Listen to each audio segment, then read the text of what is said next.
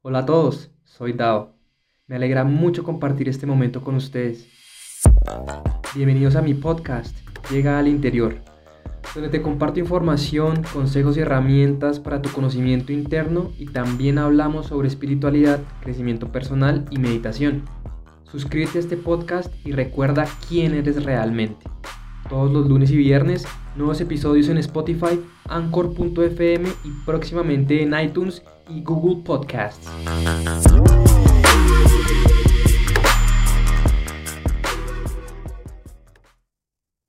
Hola a todos, en este episodio vamos a explicar por qué no somos nuestra mente ni nuestro cuerpo.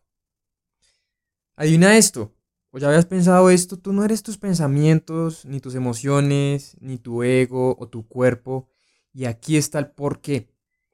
¿No notas que literalmente todo lo que está pasando en tu cuerpo está siendo hecho para ti? No estás dirigiendo conscientemente a tu cuerpo para digerir la comida o hacer latir a tu corazón. Involuntariamente sentimos emociones y los pensamientos parece que aparecen sin ningún esfuerzo. Claro que podemos poner intenciones para que las cosas sucedan, pero nosotros no sabemos cómo se logran, no estamos en control del cómo. Esto es porque el cuerpo no somos nosotros. Nosotros no somos el cuerpo, somos conciencia pura, observando todas estas cosas que están sucediendo dentro de nuestro cuerpo. La inconsciencia es pensar equivocadamente que el cuerpo es lo que somos. Luego, esto hace que nos culpemos a nosotros mismos por las acciones del falso ser o del ego. Pero es simplemente un programa involuntario, es decir, una creencia que ya está instalada en tu mente. Así que tiene mucho sentido cuando estamos como, espera, ¿por qué hice eso? Es desconcertante porque no fuiste tú, fue el programa, fue tu mente condicionada. Tú observaste todo esto mientras sucedía. El verdadero tú no lo hizo. Así que finalmente la conciencia se está volviendo consciente del programa, volviéndonos muy presentes cuando el programa aparece y luego elegir responder desde la presencia y no reaccionar desde el programa. En el Bhagavad Gita explican muy bien esta diferencia, ¿cierto? El Bhagavad Gita es la, la, la escritura más importante de la India. Podríamos decir que es la escritura sagrada de la India. Y para Mansa Yogananda, que fue uno de los más importantes eh, exponentes de la espiritualidad en el siglo XX, hace un comentario acerca de ese libro y dice muchas cosas que nos pueden ayudar a entender que no somos el ego, el ser inferior, la mente, ni el cuerpo. Patanjali, que fue un sabio de la India, un sabio o un rishi, describe de la siguiente manera el, el klesha o el sentido individual del ser. Asmita, que es el egoísmo, es la identificación del observador con los instrumentos de observación. Eso es lo que pasa cuando somos inconscientes. Nos identificamos con los instrumentos de observación en lugar de considerarnos a nosotros mismos como el observador. Entonces el ego cobra existencia cuando el alma, el observador, la imagen de Dios en el hombre, olvida su verdadero ser divino y se identifica con los poderes de percepción y de acción localizados en los instrumentos del cuerpo y de la mente. Entonces, asmita es la conciencia en la que el observador, ya sea el alma o su pseudo naturaleza, el ego, y sus poderes del discernimiento se encuentran presentes como si fueran una unidad indivisible. El grado de ignorancia o iluminación inherente a esta identificación depende de la naturaleza de los instrumentos respectivos a través de la cuales se, manifiesta la yoidad o individualidad. Cuando la yoidad se identifica con los burdos sentidos y sus objetos, el cuerpo físico y el mundo material, se convierte en el ego físico, destructor de la sabiduría.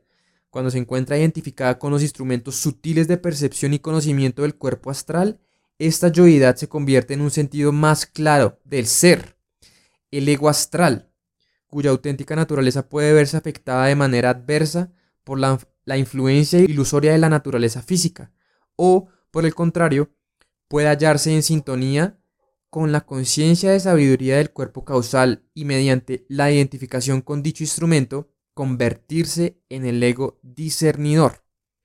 Cuando la yoidad se expresa únicamente a través de la sabiduría intuitiva pura, que es el instrumento del cuerpo causal, se convierte en el ego discernidor puro, el ego divino, o en su expresión más elevada, el alma, el reflejo individual del espíritu.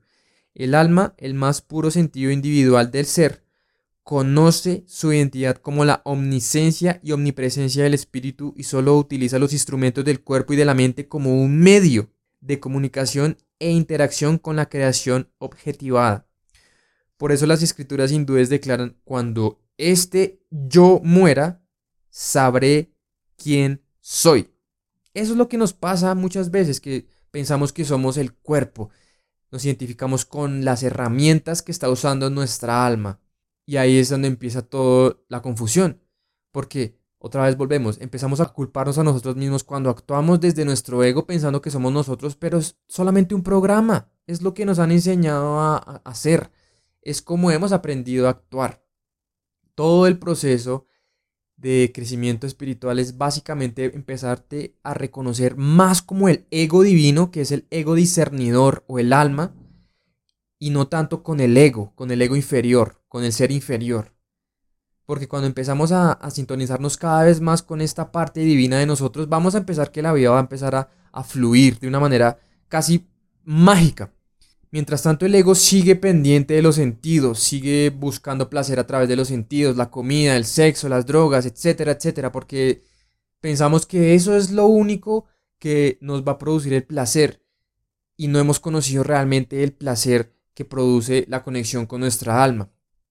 Entonces, espero que haya quedado un poquito más claro de que no somos los pensamientos, los pensamientos solamente son herramientas, ni tampoco nuestro cuerpo. La forma, esta forma que tenemos ahorita humano es simplemente una forma que ha decidido tener la divinidad, una forma de manifestarse a ella misma a través de esta forma, de este cuerpo. Cuando empezamos a, darnos cuenta de que no somos la forma, empezamos a despertar de ese sueño de la identificación con la forma y empezamos a darnos cuenta de que la forma no somos nosotros.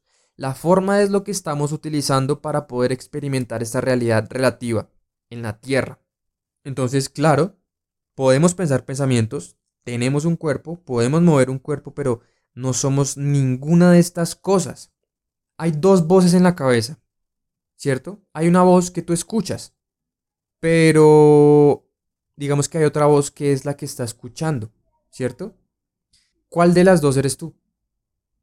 ¿La que escuchas o la que está escuchando?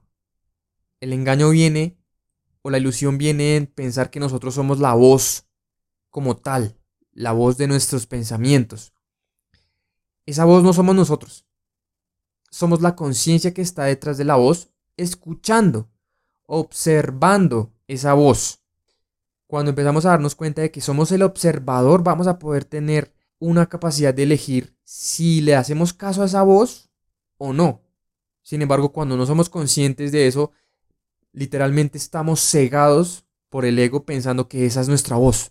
Eso es, soy yo, esa voz que no para de hablar y que se está quejando, que tiene un montón de juicios y que siempre anda en la envidia, en la preocupación. Esa voz no somos nosotros. Una vez empezamos a darnos cuenta de que, oh, sí, está esa voz, pero estoy yo atrás escuchando, vamos a poder separarnos de esa voz y empezar a tomar responsabilidad y control sobre esa voz. Cuando empezamos a sintonizar con nuestra alma, es decir, el ego divino o el ego discernidor, vamos a poder utilizar esa voz como queramos. Y así cada vez más vamos a darnos cuenta de que, ok, yo no soy este fardo de huesos, yo no soy esta mente, yo no soy lo que tengo, yo no soy como me ven los demás, yo no soy mi edad, yo no soy mi cuerpo, yo no soy mi trabajo, yo no soy donde vivo, yo no soy el dinero que tengo. Todas estas cosas son simplemente ilusiones temporales que parecen muy reales, sí, pero son solamente herramientas que utiliza nuestra alma para crecer y evolucionar. Así que nada, espero que estén muy bien.